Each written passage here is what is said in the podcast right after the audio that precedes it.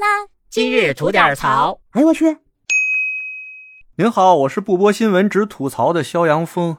我跟您说啊，这做人啊，多少得有点本事。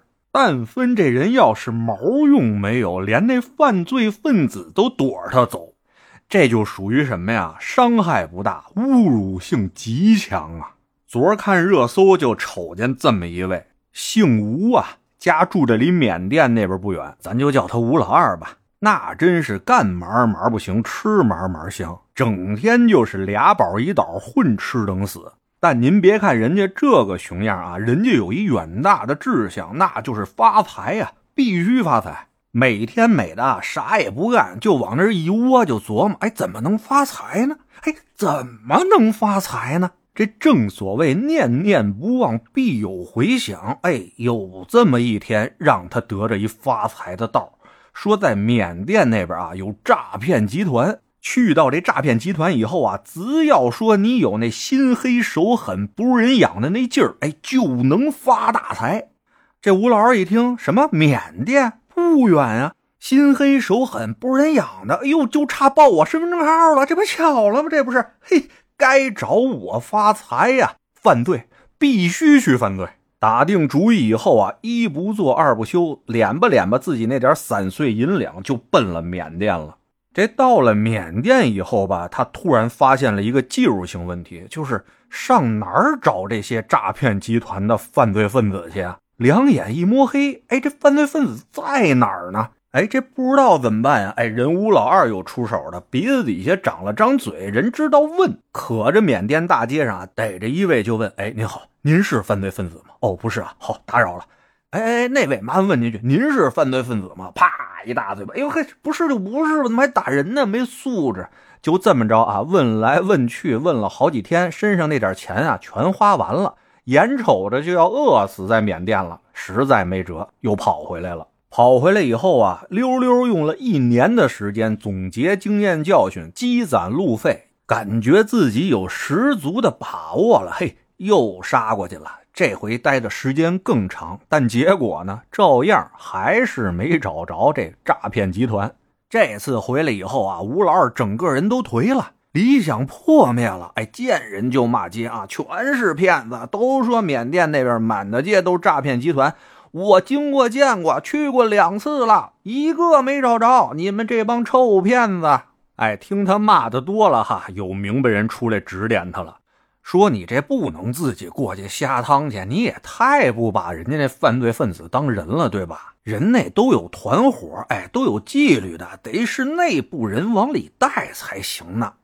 哦，这真是一句话点醒梦中人啊！自此以后，吴老二就疯魔了。开始到处找能带他入行的人，哎，老天爷饿不死瞎家巧，真让他逮着这么一位，说能带他去缅甸啊，进这个诈骗集团。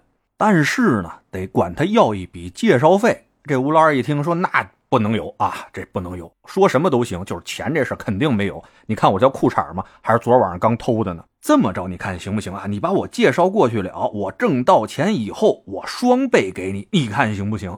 这位看见吴老二浑身上下那条裤衩啊，眼泪都快下来了，说：“行吧，那就这么着吧，我全当做善事了。走吧。”带着吴老二就来到了缅甸。嘿，您别说，还真就找到这诈骗集团了。到地方以后啊，吴老二哇一声就哭出来了，说：“哎，我可找到你们了！哎呀，你们可不知道啊，为了找你们，我可是遭老罪了。”这回行了，找到组织了，那我是不是现在就就犯罪分子了？我就算对面那帮诈骗集团的人啊，一看这情况都傻了眼了哈，没见过啊，没见过这样的，赶紧拦着他说：“哎，别慌，别慌啊，这么着，咱先问问，你知道我们是干什么的吗？”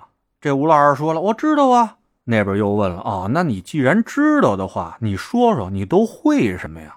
这吴老师又说了：“嗨，你们不就是犯罪分子吗？我很适合你们呀，我会的可多了。我这个挖绝户坟、踢寡妇门啊，踹瘸子、骂哑巴、撩死疯子、骗傻子，这我都特别擅长啊。”这犯罪集团那边一听，哦，行啊，这算有个基本素质，好歹干坏事没有什么心理负担。这么着吧，你参加一测试吧，测试通过了啊，你就可以加入我们的集团了。但这不测试还好啊，这一给吴老二测试，那是让这帮诈骗集团的诸位机灵灵惊出了一身冷汗呐！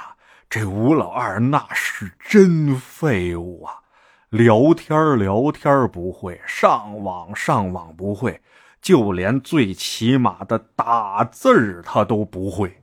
这诈骗集团的人啊，眼含热泪的拉住了吴老二的手，语重心长的跟他说：“兄弟呀，不是哥哥们不想留你啊，就冲你这种锲而不舍的精神啊，但分你比门口那条狗有点用，我们都把你留下了。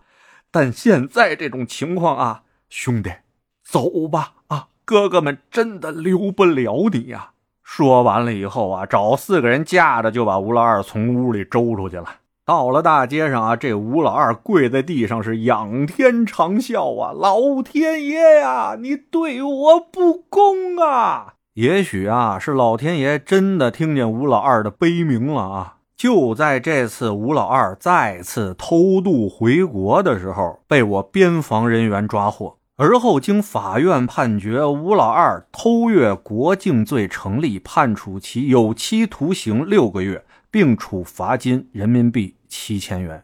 从此，吴老二成为了一头名副其实的犯罪分子。您说这算不算也是一种得偿所愿呢？得嘞，我是每天陪您聊会儿天的肖阳峰。你要是没聊够的话啊，咱那还一长节目呢，叫左聊右侃，讲的是一些奇闻异事啊。有空您过去听听呗。我先谢谢您了，今儿就这。回见了您的。